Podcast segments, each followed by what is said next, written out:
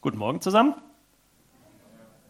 Ich sehe ein paar Gesichter, wo ich zumindest nicht sofort weiß, wie sie heißen. Also mein Name ist Simon Eckhardt, äh, für die, die es nicht wissen. Ich bin verheiratet mit der Sonja, habe zwei wuselige Jungs. Genau. Ich weiß nicht, wer von euch die Gemeindeagenda aufmerksam studiert. Was haben wir heute für einen Sonntag?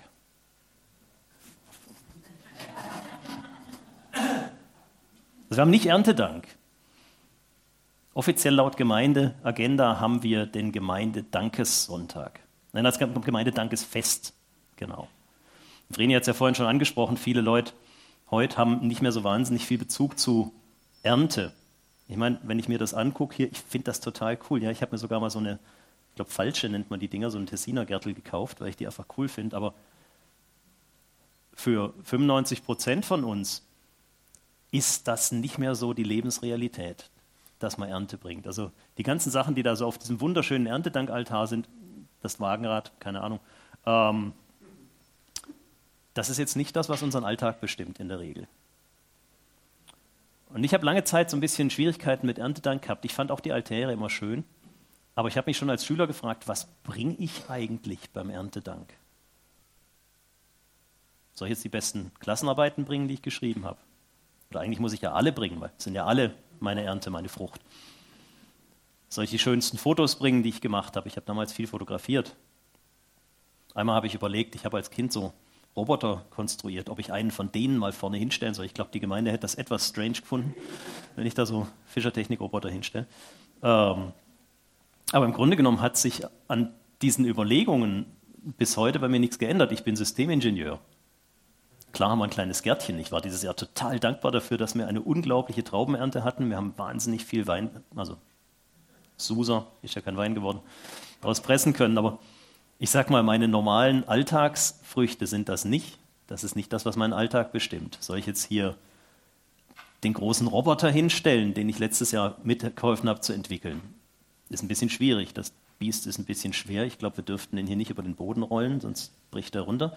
Ähm, er gehört eh dem Kunden, ich darf es nicht. Ähm, soll ich meine zwei fähigen Mitarbeiter ein, äh, hier hinstellen, die ich dieses Jahr habe einstellen dürfen? Ist so ein bisschen schwierig. Das Schöne ist, die Bibel hat gar keinen so einen engen Blick darauf, was eigentlich Ernte und Frucht ist. Es sind nicht zwingend landwirtschaftliche Produkte.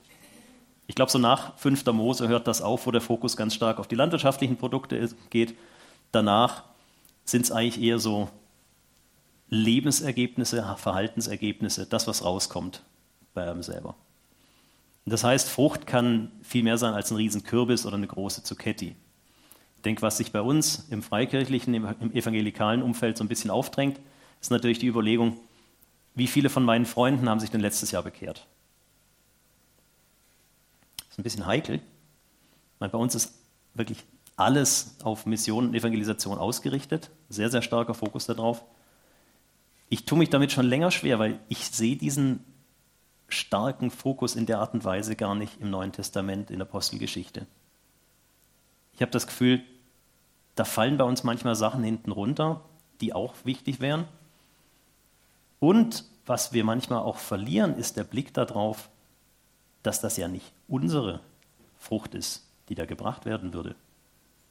Wir haben relativ wenig Einfluss darauf, was Leute, die wir jetzt ansprechen, mit denen wir unterwegs sind, im Glauben tatsächlich für Fortschritte machen. Wir sind nicht verantwortlich für diese Leute.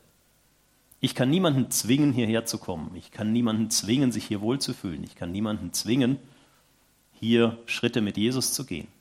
Was ich machen kann, sind kleine Puzzlesteinchen. Was ich machen kann, ist werben, ist ja, den Leuten Jesus schmackhaft machen, ihnen erzählen, was habe ich mit Jesus erlebt, warum ist das eine tolle Sache, mit Jesus unterwegs zu sein.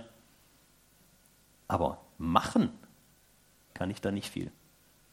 In Deutschland gab es, glaube so 2010 rum von der Uni Greifswald mal eine Untersuchung, wie das eigentlich ist, wie finden Erwachsene heutzutage zum Glauben. Die haben das gemacht, so im Auftrag von den deutschen Landeskirchen um eben herauszufinden, sind diese ganzen Programme, die man da macht mit Kirchenerneuerung und so weiter, gehen die in die richtige Richtung? Man merkt überall, Kirchen, gerade Landeskirchen sterben ab, man will was dagegen machen. Dann gab es eine relativ große Studie, ging über mehrere Jahre und was rauskam, fand ich noch spannend, weil die gemerkt haben, bis jemand, der aus dem kirchenfernen Umfeld kommt, der also nicht irgendwie schon in der Kirche groß geworden ist, bis jemand wirklich von außerhalb vom kirchlichen Umfeld zum Glauben kommt, braucht er durchschnittlich 13 Kontakte zu anderen Christen. Also zu Leuten, die ihm einfach irgendwie was im Glauben mitgeben. 13. Bei uns ist oft so das Ideal da, wir machen mit dem Zürich Netzwerk Unterland, Netzwerk Zürich Unterland, machen wir einen Straßeneinsatz und dann gehen wir in die Fußgängerzone, sprechen jemanden an und dann bekehrt der sich. Ja, so, das ist so eins, das ist so ganz, ganz, ganz weit links auf der Gaußkurve. Bei den allermeisten Leuten dauert das viel länger, braucht viel mehr Kontakte, viel mehr Gespräche. Sind jetzt alle außer dem 13., bei dem es quasi Klick macht, sind das alles Leute, die keine Frucht bringen? Ich denke, da haben wir wirklich eine andere Situation. Wir bringen wirklich Puzzlesteinchen. Wir können nicht wissen, sind wir der 12., sind wir der 13., sind wir der, der 17. Es gibt ja auch Leute, bei denen dauert es deutlich länger. Alles, was den Glauben einfacher macht, was den Glauben, sag mal, weniger, ich sag's mal, abstoßend für Leute von außerhalb der Gemeinde macht, was Leute mehr in die Gemeinde reinwirbt, all das können wir uns als Frucht anrechnen. Frucht kann ganz simpel geschäftlicher Erfolg sein. Ist was, wo wir als Christen, glaube ich, manchmal so ein bisschen Mühe mit haben. Aber die Bibel ist da vergleichsweise entspannt. Der Abraham, der hat wegen seiner Beziehung zu Gott viel Erfolg. Der Jakob, der Josef. Das ist in der Bibel, gerade im Alten Testament, ziemlich Standard. Wenn man mit Gott gut unterwegs ist, dann segnet Gott auch das Außenrum. Dann segnet Gott auch das Weltliche. Und dieser Erfolg, dieser geschäftliche Erfolg, das muss nicht mal, Achtung, jetzt schwieriger Denkschritt, muss nicht mal Erfolg im weltlichen Sinn sein. Das kann Erfolg sein, den vielleicht nur ich selber sehe. In meiner Arbeit hatte ich jetzt die Situation, wir hatten einen Kunden in Kalifornien, da sitzen ganz, ganz viele Startups. Und für den haben wir neun Monate lang ein Konzept versucht zu entwickeln. Also der wollte einen Roboter bei uns kaufen.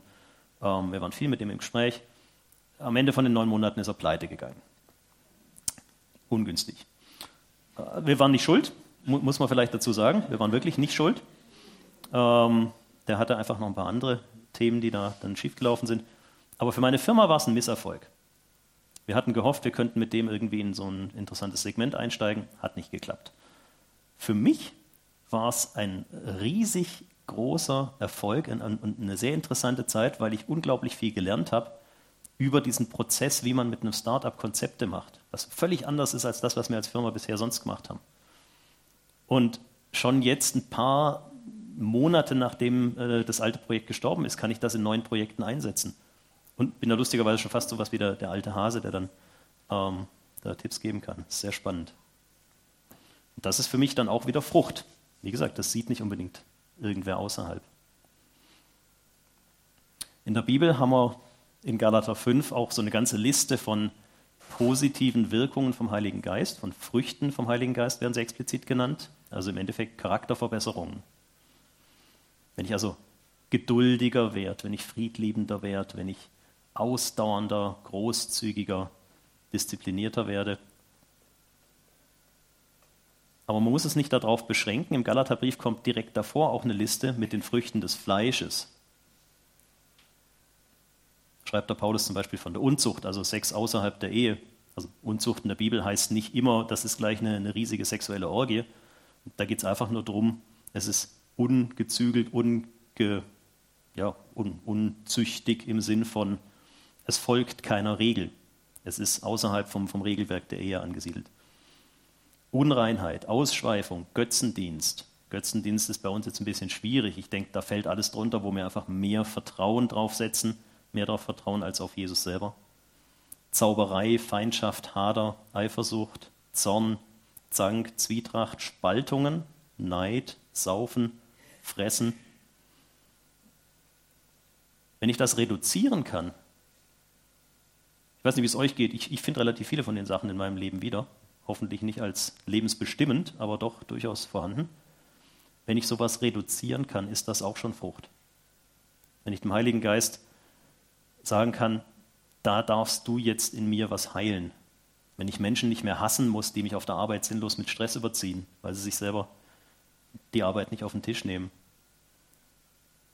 Frucht kann sein, wenn mich mein menschliches Ich zu was drängt, wenn ich merke, ich möchte jetzt aus der Haut fahren, ich möchte jetzt explodieren und ich kann den Heiligen Geist machen lassen, dass er mich mit Liebe erfüllt und ich dann nicht diesen Jähzorn verdrängen muss, sondern der Heilige Geist nimmt den weg und ersetzt ihn durch Liebe und Freundlichkeit. Dann ist auch das in mir Frucht.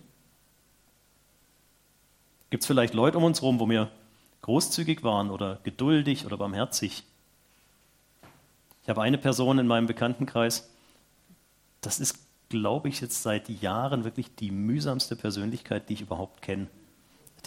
das ist eine, eine, eine grantige, mühsame, ständig schimpfende, egoistische Seniorin, die wirklich nur sich und ihr Zeugs im Blick hat.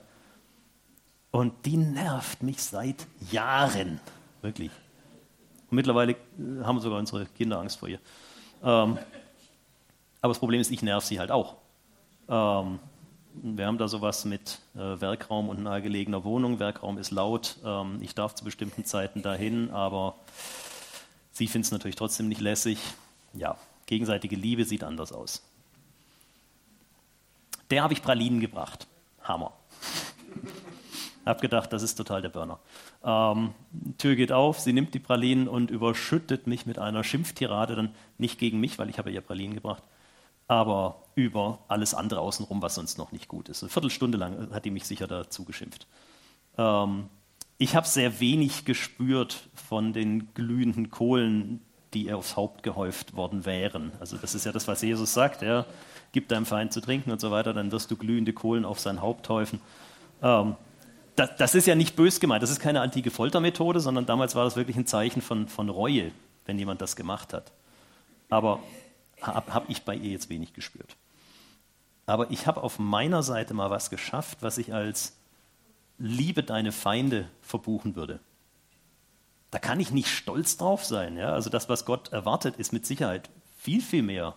Aber ich bin total froh, dass es mal passiert ist und sehr, sehr dankbar dafür, dass ich da einen Hintern mal hochgekriegt habe, dass ich Jesus einfach mal wirklich habe machen lassen, dass ich diesem Impuls mal gefolgt bin, den Jesus mir gegeben hat. Genau. Dafür bin ich sehr dankbar. Das ist eine tolle Überleitung zum zweiten Teil der Predigt. Da geht es nämlich um Dank. Äh, kleine Randnotiz. Ich habe kein gutes Bild zur Dankbarkeit gefunden. Mir ist keins eingefallen, dann habe ich Google gefragt. Google ist auch keins eingefallen.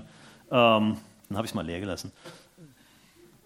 Ich fand das noch spannend, dass Dankbarkeit wirklich so ein Begriff ist, wo, wo ich jetzt außer jemandem, der vor Jesus kniet, und, und ihm quasi so offensichtlich froh die Hände hält, dass mir wirklich nicht eingefallen ist, wie man Dankbarkeit bildlich ausdrücken könnte. Genau. Warum nehme ich die beiden Themen zusammen in eine Predigt? Ich finde, wenn wir uns nur die Ernte anschauen, dann ist der Fokus zu stark auf dem, was als Ergebnis rauskommt. Dann ist der Fokus zu stark auf einem Denken, das dann im Endeffekt in Richtung Werksgerechtigkeit geht, wo wir uns selber quasi Sachen auf den Tisch nehmen und sagen, das habe ich geschafft, das ist bei mir gut gelaufen. Das heißt, wenn ich nicht über Dank rede, dann brauche ich über Ernte eigentlich gar nicht erst anfangen. Dankbarkeit ist ein bisschen ein spezielles Thema. Ich habe oft im Umgang mit äh, verschiedenen Leuten in meinem Umfeld das Gefühl, Dankbarkeit muss ein total furchtbares Gefühl sein. Zumindest für manche. Mir fallen auf Anhieb so viele Leute ein, die damit Schwierigkeiten haben. Und ich tue mich schwer, das nachzuvollziehen. Ich habe den, den großen Segen, dass ich dreimal die Woche mit dem Zug zur Firma fahren darf. Das heißt, ich habe dreimal die Woche eine Dreiviertelstunde morgens reserviert, wo niemand was von mir wollen kann. Und da kann ich Bibel lesen und da kann ich beten und da kann ich Gott danken für das, was einfach in meinem Leben gut läuft. Und da läuft halt unglaublich viel gut. Ich bin total dankbar für Sonja, meine Frau die ist jetzt zwölf Jahre mit mir verheiratet. Ich finde das super. Ich habe vorhin in der ersten Predigt kurz überlegen müssen, wie lange wir jetzt tatsächlich schon verheiratet sind. Da hat sie dann gelacht. Aber ehrlich gesagt ist mir viel wichtiger, dass ich mit ihr verheiratet bin. Und wenn das immer dann noch ein paar Jahre mehr werden, bin ich froh drum. Aber genau wichtig ist, dass wir verheiratet sind. Oder meine beiden Jungs. Ich meine, klar, das sind zwei ziemliche äh, Wirbelwinde, aber ähm, die machen mir so unglaublich viel Freude im Leben. Und ich habe durch die beiden wahnsinnig viel darüber gelernt, wie Gott als Vater ist, warum Gott sich als unser Vater bezeichnet, was er damit meint, was da alles mit reinspielt. Und ich habe, wo ich das alles erlebt habe, auch gemerkt, das kann man wahrscheinlich wirklich nicht nachvollziehen, wenn man keine Kinder hat. Das kann man sich nicht erzählen lassen. Es ist unheimlich schwierig. Es ist viel im Erleben drin. Ich bin meinem Chef sehr dankbar, der mich vor dreieinhalb Jahren angestellt hat, ohne dass er mich kannt hat, ohne dass es wirklich ein formelles Bewerbungsverfahren gab. Und meinem Chefchef, -Chef, der mich ihm empfohlen hat, der hat mich von früher gekannt.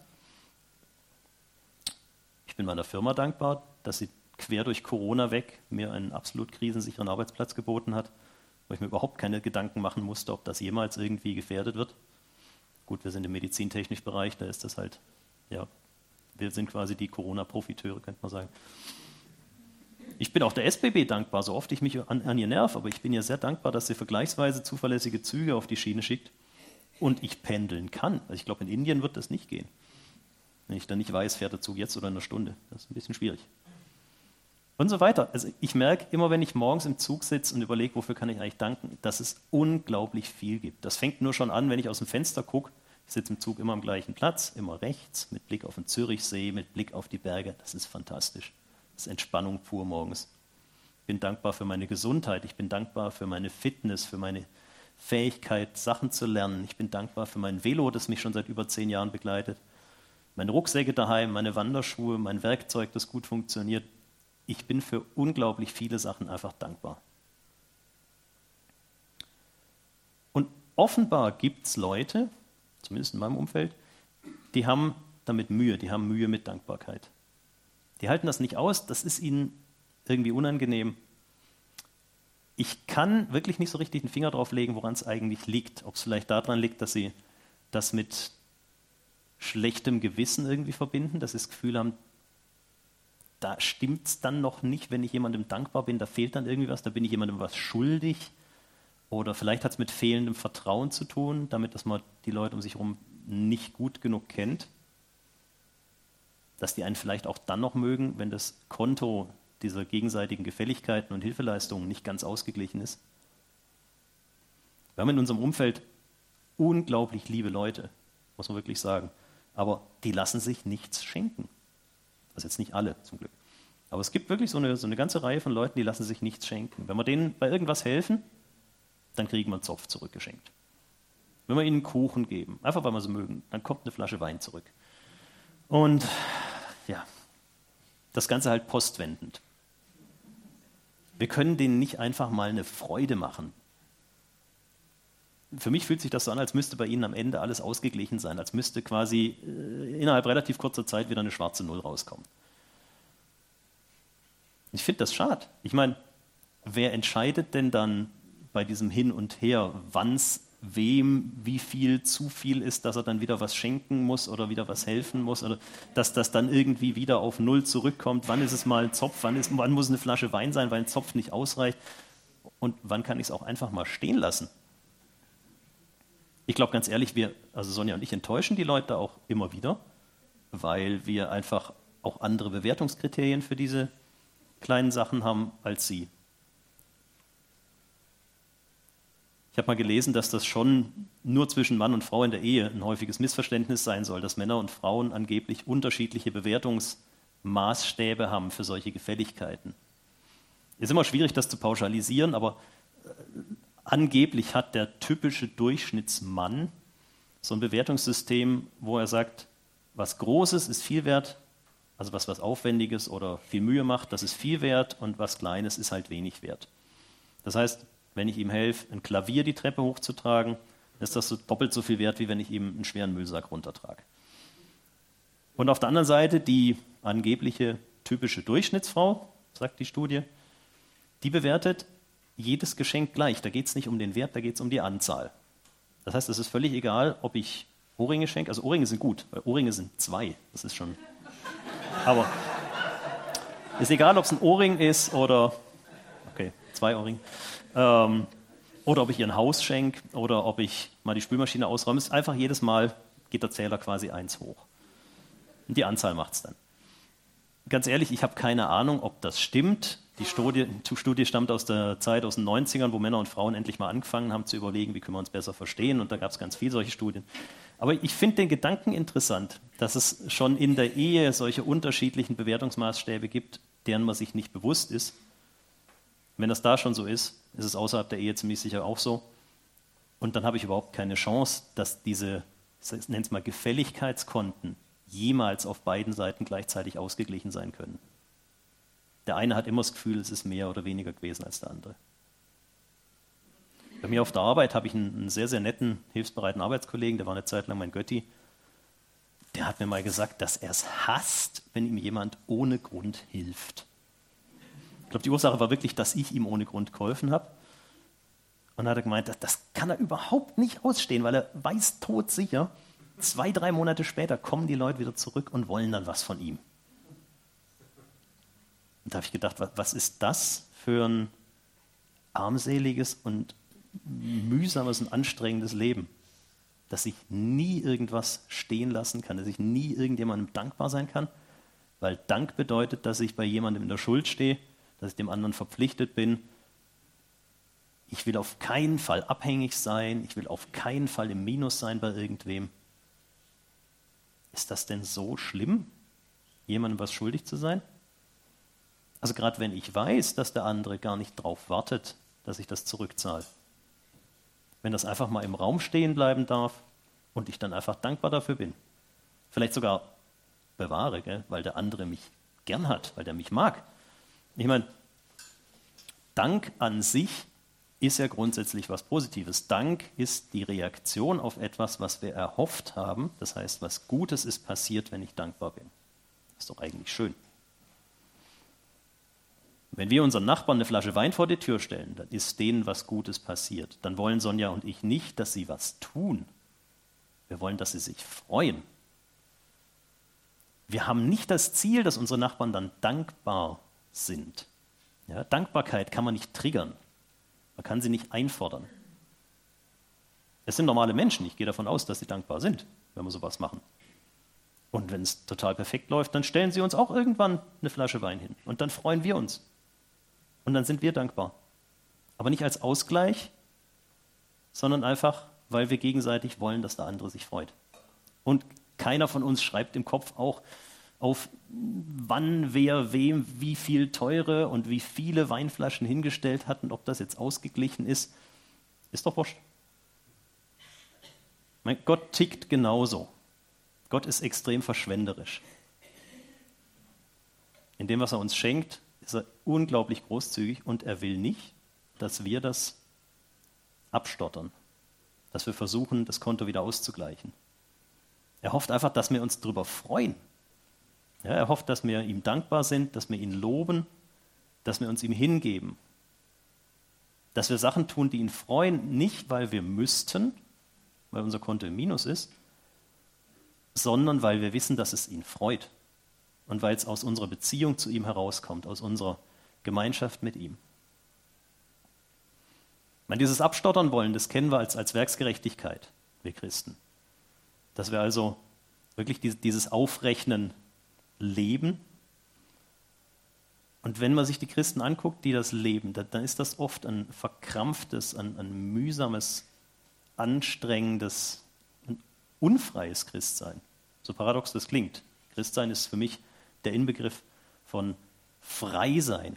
Aber es ist ein unfreies Christsein, so erlebe ich es zumindest. Es ist auch kein attraktives Christsein, weil es die Freude über die Errettung so aus allen Poren strahlt. Ja, es gibt ja diesen bösen Witz, die sehen immer so erlöst aus.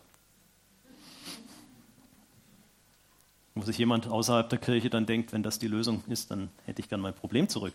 Ähm, in, in dem Denken ist Gott einfach noch nicht zufrieden mit uns oft auch verknüpft mit einer starken Orientierung im Alten Testament, wo Gott ja in vielen Bereichen als sehr richtend, als sehr auch regelorientiert rauskommt. Aber auch im Alten Testament haben wir schon ganz stark den Fokus auf Beziehung, wo unter anderem drin steht, Gehorsam, also Beziehungspflege, Hingabe an Gott ist wichtiger als Brandopfer, also genau als dieses Denken mit eine Sünde, ein Opfer, eine Verfehlung, noch ein Opfer und so weiter.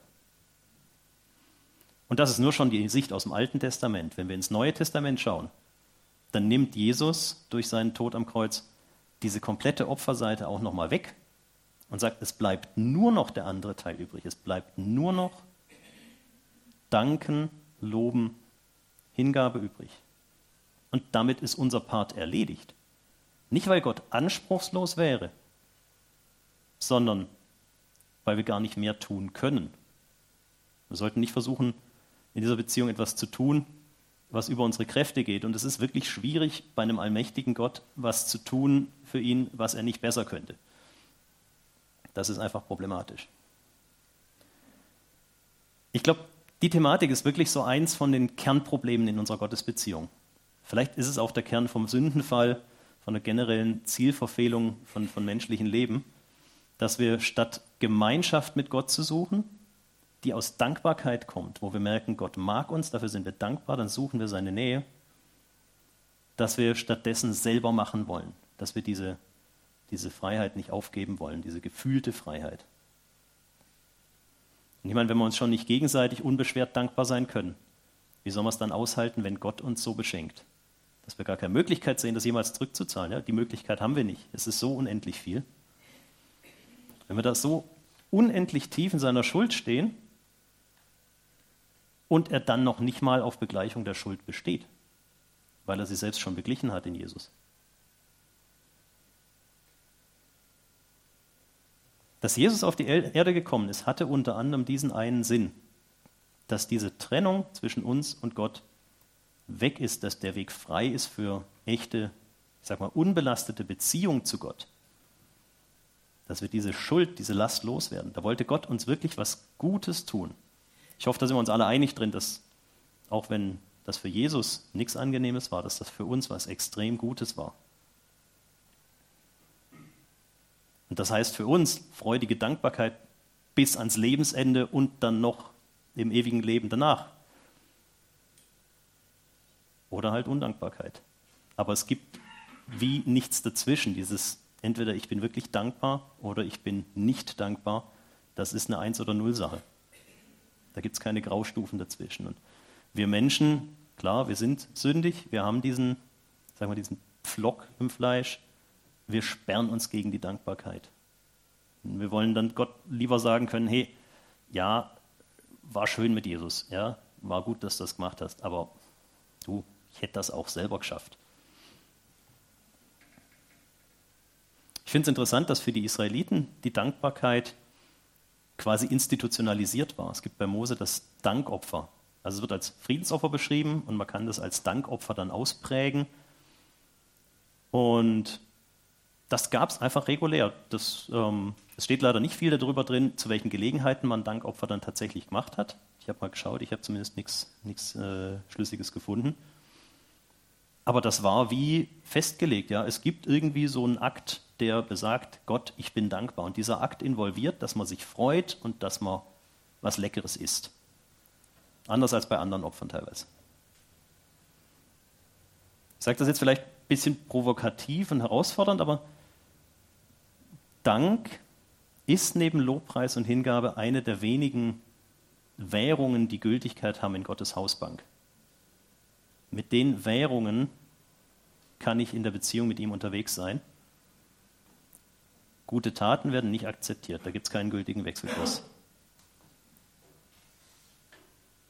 Der Deal, wie Gott ihn sich vorstellt, ist, dass wir ihm dankbar sind, dass wir ihn loben, dass wir uns ihm hingeben. Deswegen ist zum Beispiel auch unser Lobpreis immer wieder so wichtig.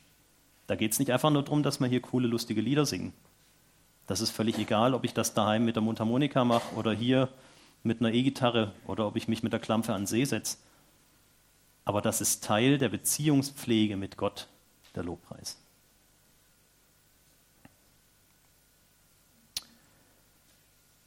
Jetzt muss ich noch auf ein paar Sachen eingehen, die auftreten, wenn wir dankbar sind. Gerade eben habe ich eher so darüber geredet, was passiert, wenn wir nicht dankbar sind, warum sind wir nicht dankbar. Ähm, jetzt geht es darum, was für ich sage mal, Beifang haben wir teilweise bei der Dankbarkeit noch mit.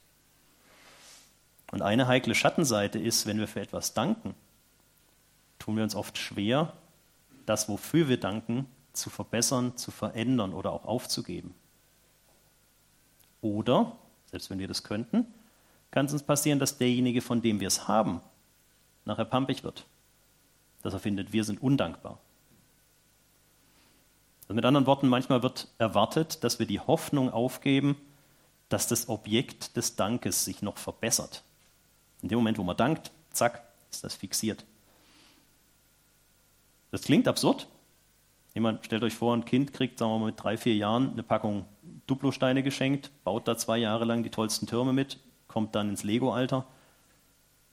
Und weil es dankbar war und weil das ein Geschenk war, darf es die Duplosteine jetzt nicht mehr loswerden und Lego dafür kaufen. Man darf es das nicht mehr verändern, weil man hat ja da mal was bekommen.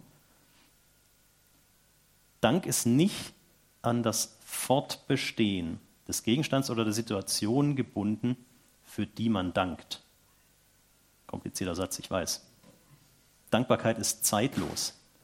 Dankbarkeit hält auch dann noch an, wenn das, wofür ich dank, gar nicht mehr existiert. Dank ist einfach eine, ein glücklicher Rückblick, könnte man sagen.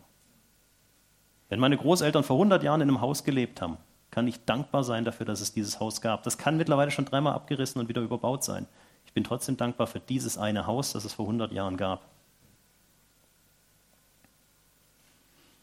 Ich habe bei meinem früheren Arbeitgeber, bei den Vereinigten Bibelgruppen, so eine spezielle Situation erlebt. Die haben Ferienzentren im Tessin, also eine so eine Ansammlung von kleinen Häuschen oben auf dem Berg und dann eben so ein wunderschönes Hotel unten am Lago Maggiore. Das ist eine umgebaute Fabrik, die hat man damals äh, auch ausbauen müssen und damals war der Fokus halt junge Familien mit bis zu drei Kindern. Das heißt, man hat lauter Fünf-Bettzimmer reingebaut. Total cool eigentlich, mit ganz, ganz, ganz vielen Spenden, mit vielen Spendern, die mit Herzblut dahinter standen. Ja, und dann stand jetzt vor drei, vier Jahren wieder ein Umbau an, weil man gemerkt hat, ja blöd, mittlerweile gibt es gar nicht mehr so viele Familien mit drei Kindern, die da kommen. Die sind mittlerweile alle im Rentenalter. Und mittlerweile kommen halt eher Singles und Familien mit einem Kind oder Paare. Also hat man gesagt, man baut das um. Man reißt das Ding komplett raus, entkernt das, macht noch ein paar andere Anpassungen, behindertengerecht und so weiter. Und da gab es einen riesen Widerstand dagegen von den alten Spendern und teilweise auch von Angestellten, weil man gefunden hat, das ist ja wirklich undankbar gegenüber den alten Spendern. Man macht da was kaputt, wo früher Leute sich mit Herzblut reingegeben haben sich engagiert haben, ihr Geld reingesteckt haben. Und das war wirklich mühsam für das Ehepaar, das die, die Hotels da geführt hat, weil das jetzt halt so voll im Kreuzfeuer stand. Die haben gesehen, dieser Umbau ist notwendig, der war sogar gesetzlich notwendig, wegen der Behindertengerechtheit. Ähm, und sie mussten da erstmal riesig Überzeugungsarbeit leisten, weil die Leute eben der Meinung waren, mit diesem Umbau wird ihre Spende von damals abgewertet. Das war nicht gut genug, das ist jetzt nicht mehr gut genug, das ist irgendwie böse. Ich fand das spannend, dass die Familie das geschafft hat, diese Balance zu wahren. Einerseits die Wertschätzung, die Dankbarkeit für den Umbau vorher, für das Geld, das da eingegangen ist, und aber auch zu sagen, vorwärtsblickend macht diese Form keinen Sinn mehr, wir müssen das verändern. Ich denke, das ist wichtig. Nur weil wir Menschen dankbar sind, heißt das nicht, dass diese Menschen dadurch Macht über uns kriegen. Wenn mir jemand einen Kuchen schenkt, dann erwirbt er damit nicht das Recht, später einen Ausgleich einzufordern. Der hat mir den Kuchen geschenkt. Ich habe keinen Handel mit dem gemacht. Ich bin nicht bestechlich. Ich lasse mir nichts schenken und behalte das dann im Hinterkopf, dass ich da ja noch was machen muss. Der andere erwirbt genau genommen noch nicht mal das Recht, dass ich dann immer nett zu ihm bin. Wer für einen Umbau spendet, wie jetzt in meinem Beispiel, der erwirbt nicht das Recht, dadurch auch über die Zukunft von dem Umbau zu bestimmen. Das liegt in anderen Händen. Wenn wir hier für den Neubau spenden, egal wie viel wir spenden und egal ob einer jetzt die, die kompletten, keine Ahnung, x Millionen, die noch fehlen, auf einen Schlag beibringt, erwirbt er dadurch nicht das Recht von mehr Mitsprache, was mit diesem Neubau passiert und welche Ziele dahinter stehen. Dafür haben wir ein anderes Gremium. Dankbarkeit ist was anderes als Abhängigkeit. Wir wären so einem Großspender mit Sicherheit alle wahnsinnig dankbar. Aber wir hätten wahrscheinlich alle wahnsinnig müde mit, wenn er dann ankommen würde und sagen würde, dann hängt aber überall Werbung von, keine Ahnung, UPC oder was auch immer. Aber dann sagen, hey, das passt nicht zum Ziel von dem Bau. Das war nicht die Idee. Vielleicht ist es auch noch wichtig, ein anderes klarzustellen. Dankbarkeit heißt nicht das gleiche wie zufrieden mit etwas zu sein. Wenn wir zufrieden sind, dann ist fertig. Dann haben wir keinen Anreiz mehr, da irgendwas noch dran zu verändern. Wenn wir dankbar sind, dann bleibt die Zukunft offen. Das heißt, für mich persönlich, ich hoffe, ich verletze jetzt keine tieferen Gefühle, aber ähm, ich bin total dankbar für unser Bäreloch unten. Ich weiß nicht, wie oft ihr im Bäreloch seid und wie gut ihr wisst, wie das aussieht. Das ist ein vergleichsweise düsterer Raum, so braune Stofftrennwände an den Seiten, relativ schummriges Licht, uralte verratzte Sofas. Ganz ehrlich, ich bin total dankbar für diesen Raum. Meine Jungs in ihrem Alter, die lasse ich doch nicht auf ein neues Ledersofa los. Aber mit den Sofas da unten habe ich überhaupt keine Probleme. Da mache ich mir keine Sorgen, dass das irgendwie Schwierigkeiten geben könnte, wenn die da rumtoben. Das heißt nicht, dass ich nicht hoffe, dass dieser Raum so schnell wie möglich abgelöst wird durch was Großes, helles, lichtdurchflutetes mit immer noch bequemen, aber neuen Sofas, vielleicht mit einer dedizierten Kaffeemaschine da drin, wo ich Eltern einladen kann, ohne mir jetzt zu überlegen, oh, wenn die das Bäreloch sehen, was erzähle ich denen, warum wir das für die Kinder reserviert haben. Da ist noch Luft nach oben. Ich kann total dankbar sein für eine alte, ausgelutschte Kaffeemaschine. Wo wir angefangen haben, hier in die Gemeinde zu gehen, haben wir uns gewundert, warum sind die Leute nach dem Gottesdienst immer so schnell weg. Und dann hieß es, ja, es gab mal eine Kaffeemaschine. Ich, weiß die Details nicht mehr, wie wir die dann rausgekramt haben und aktiviert haben, aber ich war total dankbar, dass es die gab, weil das für uns geheißen hat, wir haben ein paar Minuten mehr Zeit, um Leute hier in der Gemeinde kennenzulernen, weil man mit denen Kaffee trinkt, statt gleich wegzurennen. Und mittlerweile haben wir die ersetzt, schon zweimal. Und jetzt haben wir die Jura unten, dieses riesig luxuriöse Teil. Und ja, ich weiß, die ist langsam, also vielleicht gibt es da mal was Neues. Eine Kaffeemaschine ist nie perfekt. Was ich meine ist, ich kann dankbar sein, wenn was nur zu 80 Prozent fertig ist oder nur zu 50 Prozent oder nur zu 30 Prozent. Es wäre doch absurd, nur dankbar zu sein und nicht zu hoffen, dass es noch besser werden kann. Es wäre genauso absurd, nur zu hoffen, dass es besser sein kann.